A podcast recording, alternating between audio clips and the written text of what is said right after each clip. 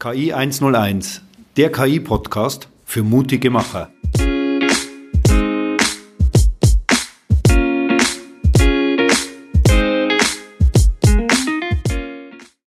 Herzlich willkommen zu unserem Podcast KI 101. Heute mit dem Thema Silicon Valley meets Oberpfalz. Und mit mir dabei ist wie immer der Reinis. Hallo Reinis. Grüß Gott. And, and now we switch to, to English. Uh, with us is also Tomer. Tomer is the CTO of Dremio. And I would say a warmly welcome to the Oberpfalz here in Weiden. Hello. Yeah, thanks for having me here. It's, uh, it's great to, to meet you. Yeah. Tomer, would you like to introduce yourself a little bit and also a little bit Dremio? Yeah, for sure. So, um, like you said, founder of uh, founder of Dremio. Um, actually, before Dremio, um, I was the VP of product at a company called MapR, one of the Hadoop companies back in the days when you know, Hadoop was uh, something everybody wanted. Um, not so much these days. Um, and uh, Dremio is a data lakehouse. Um, so, what does that mean? We uh, we basically enable companies to run their uh, data warehouse workloads, their analytics workloads, uh, in an open data architecture. So directly on object storage like S3, uh, Azure Storage, um, and other kind of S3 compatible stores as well. Um, and the idea is that they don't have to get locked into the uh, into a data warehouse with all the uh, and the, the, the price, um, the, the, high prices, the the lock in that comes with that, um, and, and, the various challenges of kind of ingesting data and having to manage that whole kind of pipeline to figure out how are you going to get the data into the warehouse. I have a question to you, Tomer. Yeah. Uh, can you tell us a little bit how do you came to Iceberg and all this open table format thingy? Because it is also quite important, right? Separating storage from the compute engine. Yeah, so we're in an interesting time in the world of kind of data lakes, right? We've gone, of course, a lot of it now is in is in the cloud, um, but another big change that's happened is kind of the transition from kind of the data lake, which was largely read only. So you had query engines, uh, you know, like Dremio and you know Spark and, and other um, engines out there, uh, really that uh, were only reading the data. You know, it was kind of like select queries, but it was a responsibility of the company to actually um, figure out how to get the data into the lake, how to get the the right number of files, the right size of files, and how to organize the data. And you know, we were just a read-only query engine. Um, but increasingly, of course, uh, companies want to be able to run all of their data warehouse workloads on uh, on the data lake and not have to move the data into a proprietary and very expensive system. And for that to happen, you need to have a more sophisticated kind of table structure. So Apache Iceberg um, is one of those options. There are several options in the market. There, there's Apache Iceberg. There's another one called Delta Lake. There's one called Hudi.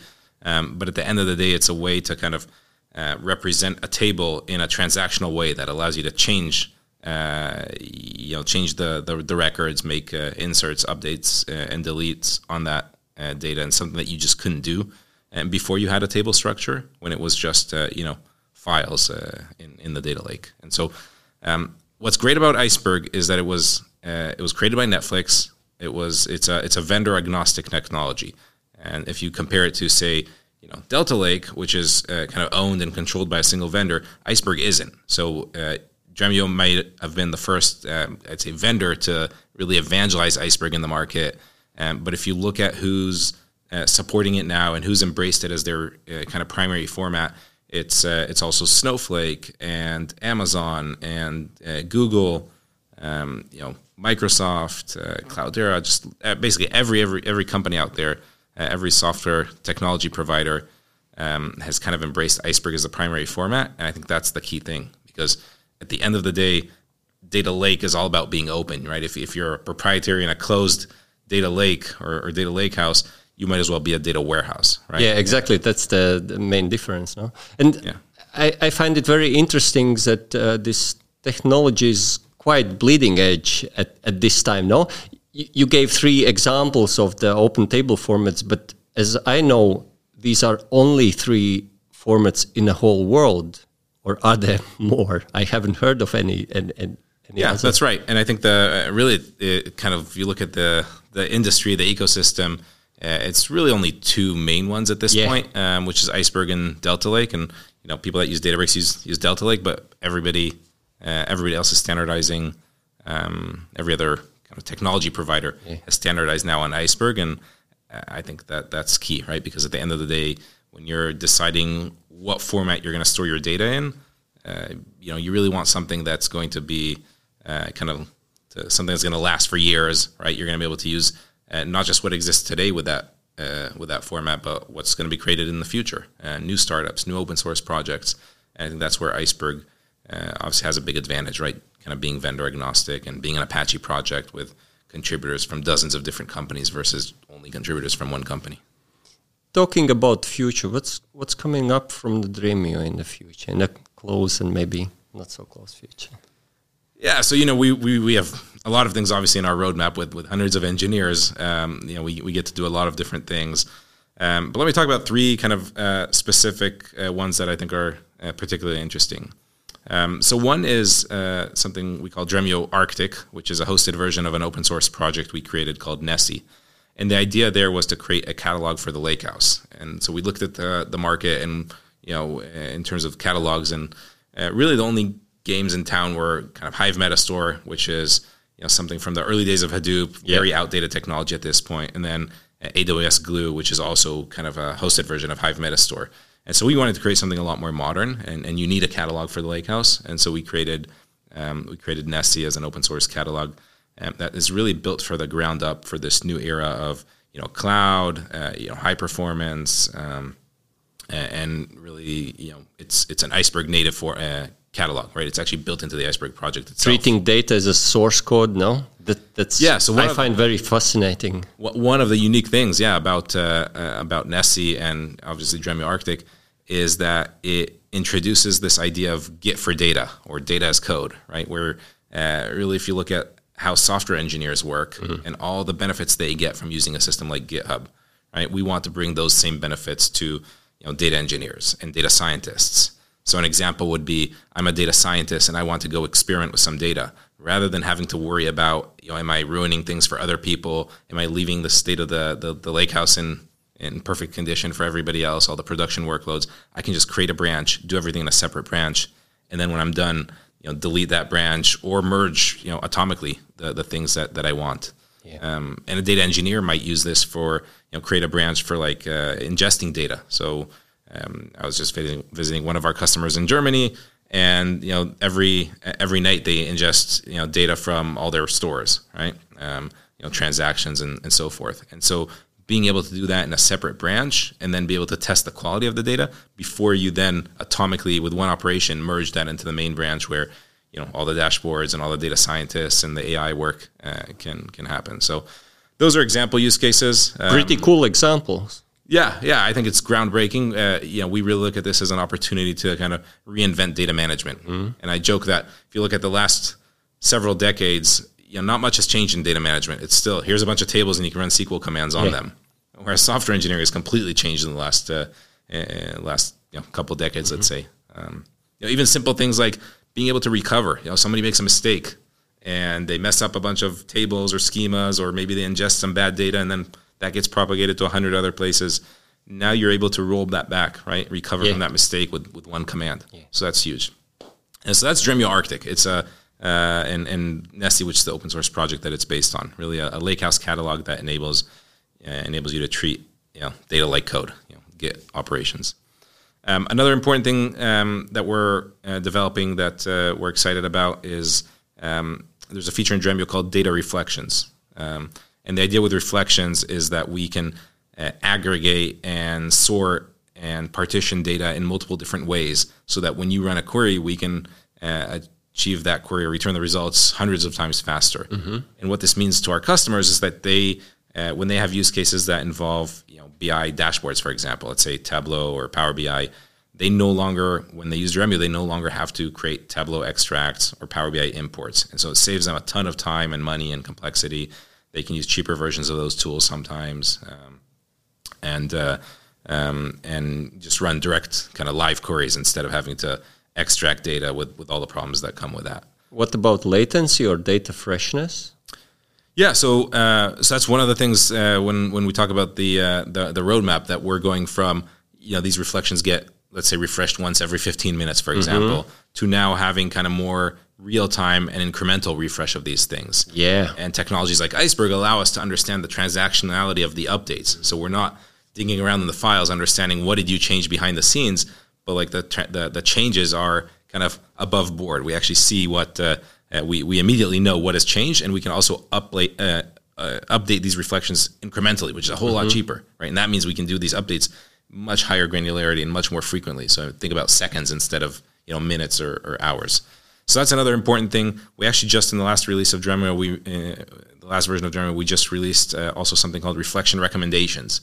So the idea there was automatically understand your workload, your queries, and then recommend the right reflections to create. So rather than mm-hmm. you needing to understand your own workload, which could be difficult in a big enterprise, um, because you know different teams are using the same platform and, and so forth, we can now automatically analyze the workload, understand all those query plans that, that were executed, and come up with here's a set of reflections that would be ideal in terms of accelerating your, your queries. Mm-hmm. And so, really, uh, you know, in terms of our roadmap, pushing the envelope there, getting to a point where you don't even have to think about um, about these reflections, right? You get all the benefits in terms of performance, but there's no additional work uh, for for the data team. So that's a big thing. I'm a big believer um, in this idea that at the end of the day our customers care about their data, they care about their queries. Everything else we should just take care of, right? And so that's what that's where we're going as a company to, to the point where you don't have to worry about anything other than your data and your queries. What about taking queries to a more abstract level and just letting uh, customers formulate their need or in abstract terms define what they want to see and then transform it in a query or something like that? Yeah, I'm glad you're asking that. That was the third thing I wanted to bring out, and uh, oh, okay. I, think the audience probably thinks that was scripted, but that, that was, uh, that was no, no, because everyone is Chat GPT here, uh, Chat GPT there. Exact, so these exactly. are the Möchten auch Sie die Digitalisierung in Ihrem Unternehmen vorantreiben? Dann kontaktieren Sie uns unter info at tiki-institut.com oder über LinkedIn. Wir unterstützen Sie gerne auf dieser spannenden Reise. So uh, you know, like like every company, we have uh, you know Gen Gen AI as part of our part of our roadmap, right? You can't okay. ignore it. And you know, I used to argue with uh, with our investors all the time about stuff they were investing in, and you know, crypto and mm-hmm. uh, and and you know, Web three, and and used to tell them all that they're just throwing NFTs away their money, maybe? NFTs, and I never believed any of that. Right? Yeah, uh, AR, okay. VR, all that. You know, I, I, always felt they were throwing away their their, their money. Which um, they did. Which they did, right? In the end, uh, yeah, and I have some open bets that I'm going to cash out on. Um, but uh, in, the, in this area of Gen AI, I actually think there's real potential um, and there's real use cases, and we see that already. Um, you know, with, with our customers, everything mm-hmm. from um, you know, I can take uh, service records, you know, stuff that technicians in the field are putting in, you know, writing down and extract, uh, you know, do, do spelling uh, improvements on those, uh, expand acronyms, uh, understand kind of cat, you know, bucket the, the these different service records um, so so many different use cases that I'm hearing from from our customers. Another mm-hmm. one of our customers is using Gen AI to um, look at uh, their contracts. So they have contracts from millions of their customers, and these contracts are think of like Word documents or PDFs, mm. right? But they want to be able to create structure from that. So even things like what is the amount, um, you know, what, uh, what, you know, what are the payment terms, and all of that was just written in these contracts because they were kind of individually negotiated. So being able to take that and create structure and basically fields that you can then query and analyze, um, that's another uh, use case that, that I um, heard from one of our customers. But at the end of the day, what we're doing in Dremio is we're integrating these capabilities to be built into the platform. Mm. So the first thing we, we released already is text to SQL. You can write a question in English and get an answer, um, or not get an answer, but get the SQL query, which yeah. you can then run to get the answer, or you can modify. Um, we're about to launch um, the uh, kind of automated debugging. So when you write a SQL query, you have some mistake in it. You know, we can automatically fix that mistake for the for the user. Mm-hmm. Um, we're going to add things like automatic documentation. So think about your data sets. Uh, they have many different columns.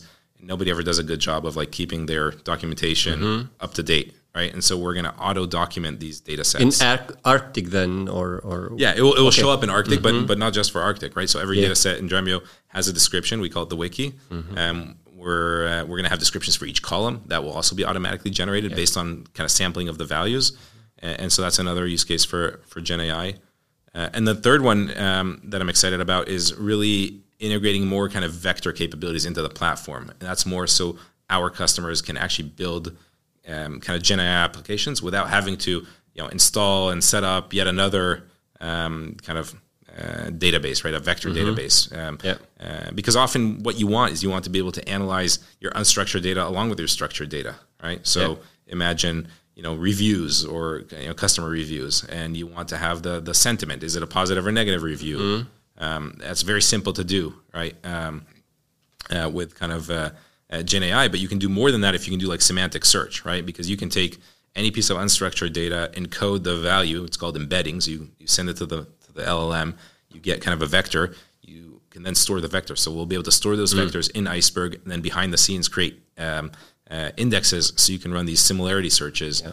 Um, directly from SQL. So all sorts of use cases here, both in terms of making the experience better when you're using Dremio, but also enabling our customers to build these uh, Gen AI applications more easily.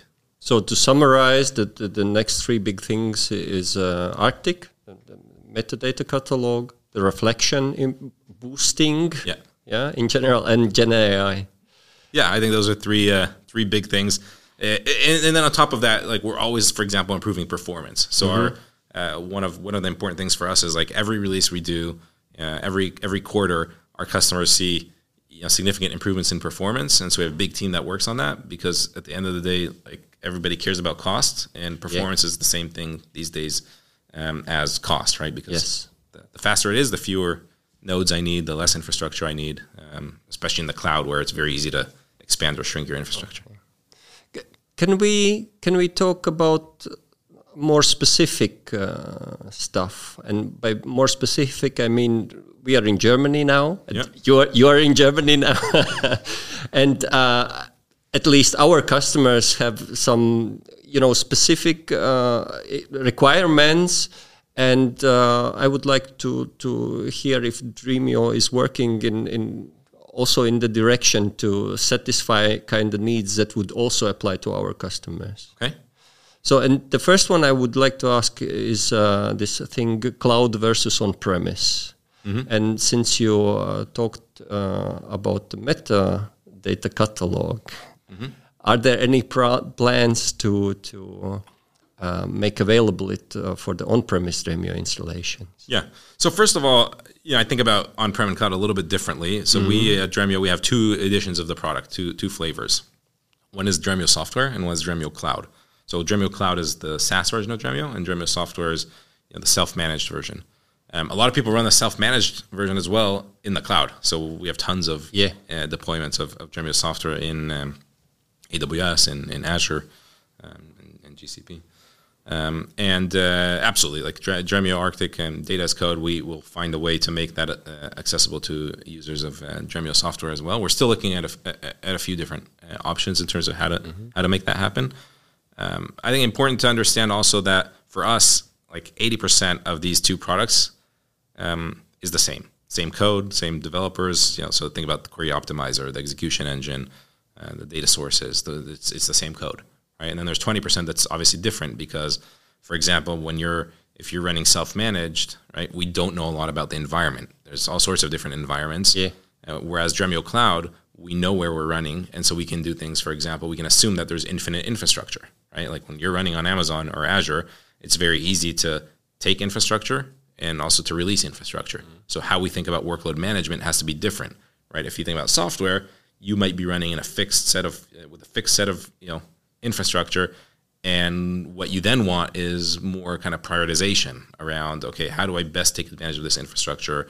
You know, is uh, you know how do I prioritize the CEO's dashboards over you know the the summer intern that's running kind of learning how to use SQL or, or something like that, right?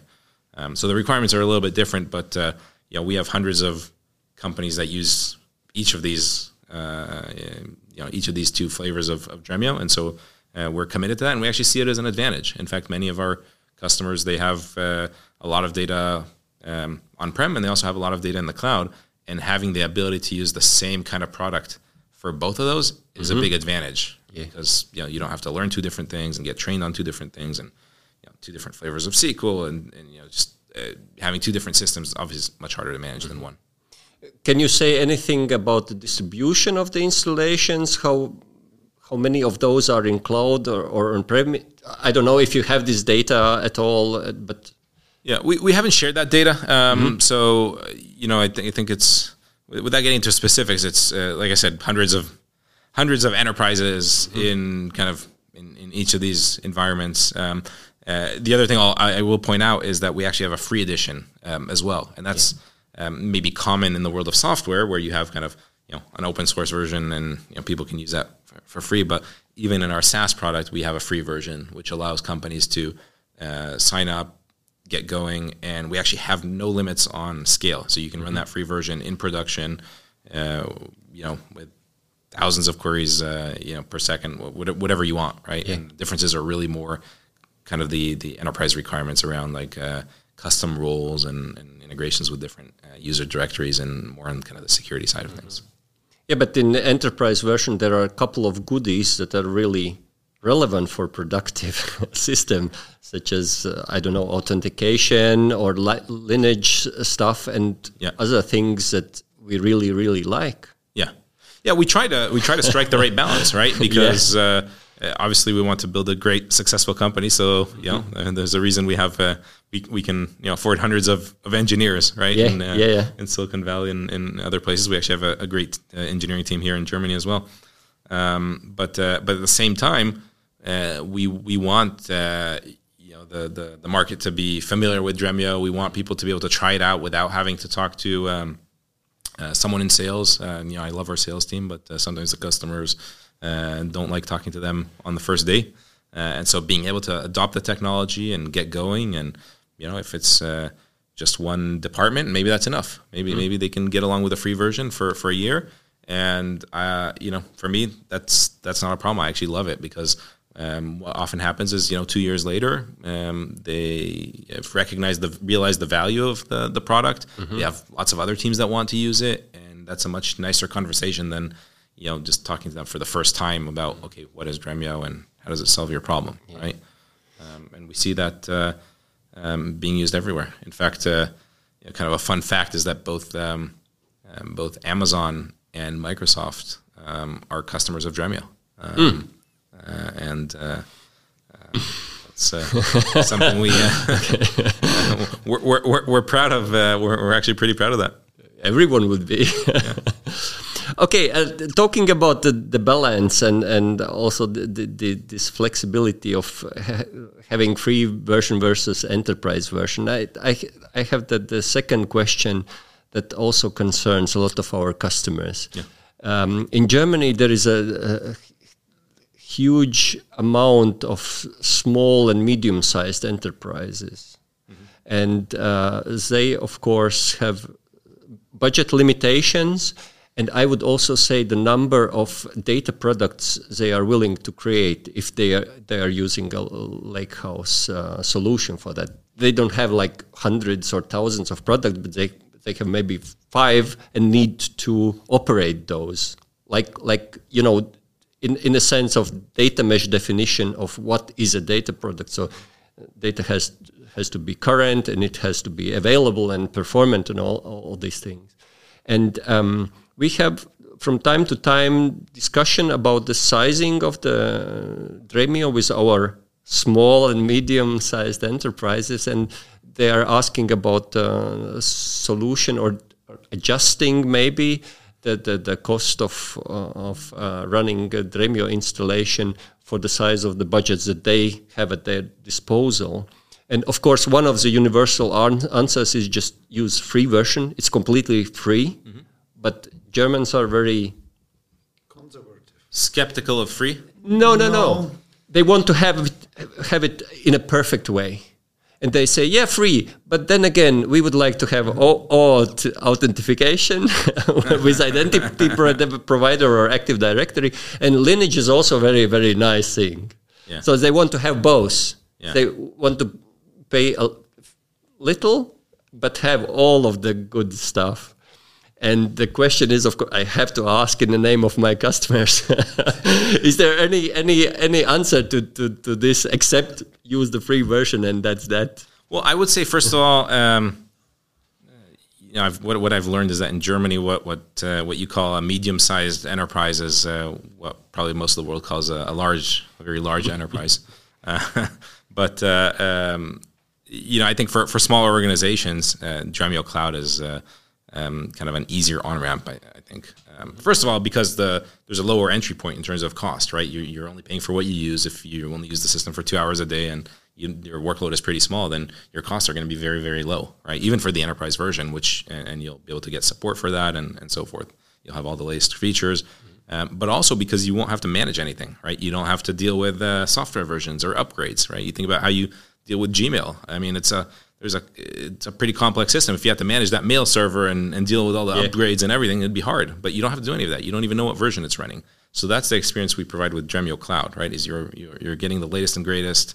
You don't have to manage anything. You don't have to monitor anything. You know, it auto scales. So when you're not using it, you know, you're paying zero.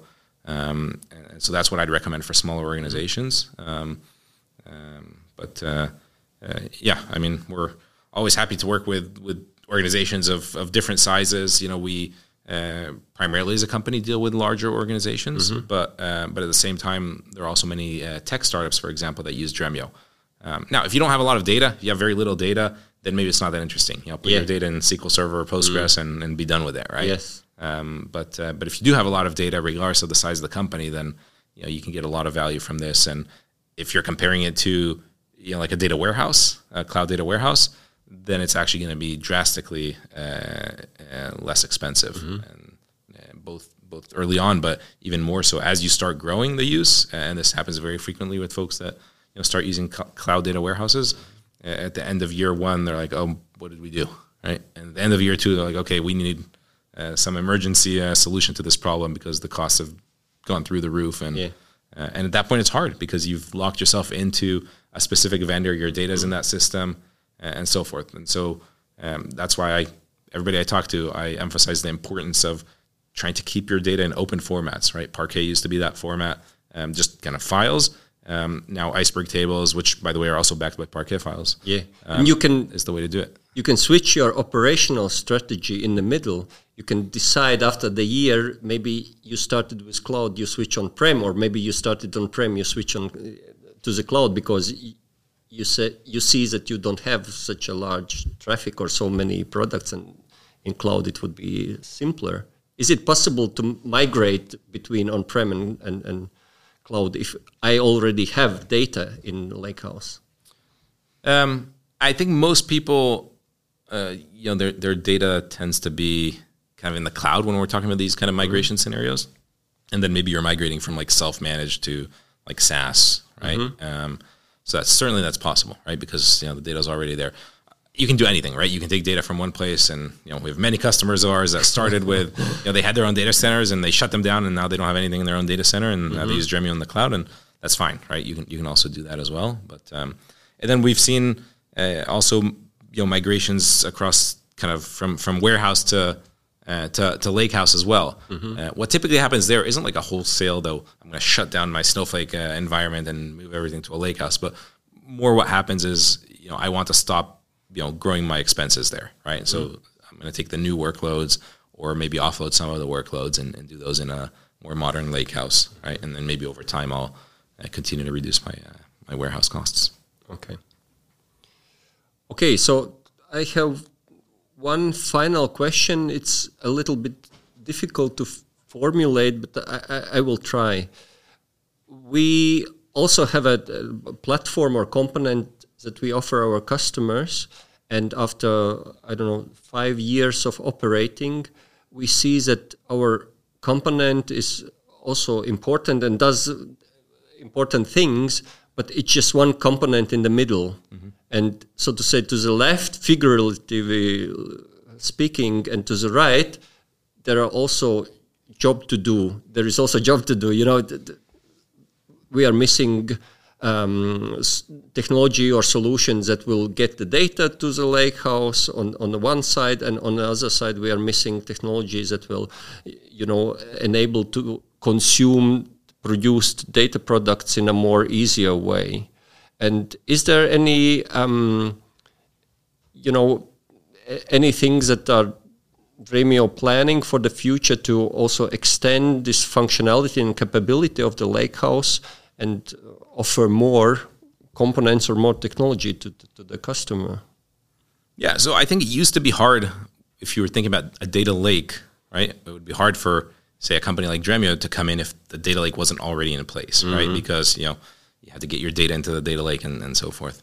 Um, but what we've done um, more recently is we've made it really easy with now with, with kind of the lake house, we've made it really easy to get the data in. And so we've introduced, you know, for example, SQL commands in Dremio, like uh, copy into, where with one SQL command, I can take a, a, directory full of JSON files, just as an example, and turn those into an iceberg table. Yeah. Right. And we're adding more things now, like uh, continuous ingestion of, you know, these, these types of files or continuous ingestion from a Kafka topic uh, into an iceberg table where with one SQL command, you set up that, that pipe and you don't have to worry about it again. So making it easier and easier to get data into the lakehouse, um, that's a big priority for us. Mm-hmm. Um, and then also keeping the data optimized even when it's there, because then yeah. you know changes happen and you're adding more data sets maybe every, every uh, you know every 10 minutes or, or, sorry more records every 10 minutes or you're um, you're you're updating things or deleting things. And oh so yeah, this background is, jobs that mm-hmm. optimize and continue to optimize the data. That's also uh, to me kind of an extension of like ingesting the data. You mm-hmm. have to mm-hmm. keep it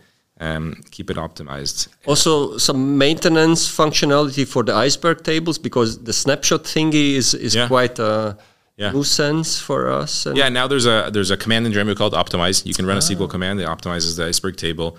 And in Dremio Arctic, there's actually a background service that will run and just keep all your tables optimized. You don't even have to worry about it. Um, yeah, and then on top of that, you know, we are uh, partnering with uh, with um, you know, kind of the, the ETL vendors, uh, especially the EL vendors, the extract load vendors like, mm-hmm. uh, you know, Fivetran and Airbyte. What about CDC? Um, yeah, I think CDC is another uh, kind of important um, uh, kind of strategy in terms of getting data into the lakehouse from, you know, like relational databases. And so our strategy there is also to partner with the, you know, CDC vendors. Mm-hmm. But it's our responsibility as Dremio to make sure that, you know, as you're inserting – you know, and updating records or deleting records in an iceberg table, we keep that iceberg table highly optimized yeah. because when queries come in, mm-hmm. they need to be mm-hmm. fast and they can't slow down just because you know, somebody else has gone and inserted yeah. a bunch of things or updated a bunch. of Okay, cool, cool. Yeah, all the important and good stuff. yeah, I, I certainly hope so. good. So we come to the end. I would say many thanks to both of you, and probably we hear us on another podcast next year. What else, huh? Yes, thank you so much, Tomer. Yeah, thanks for uh, hosting me here.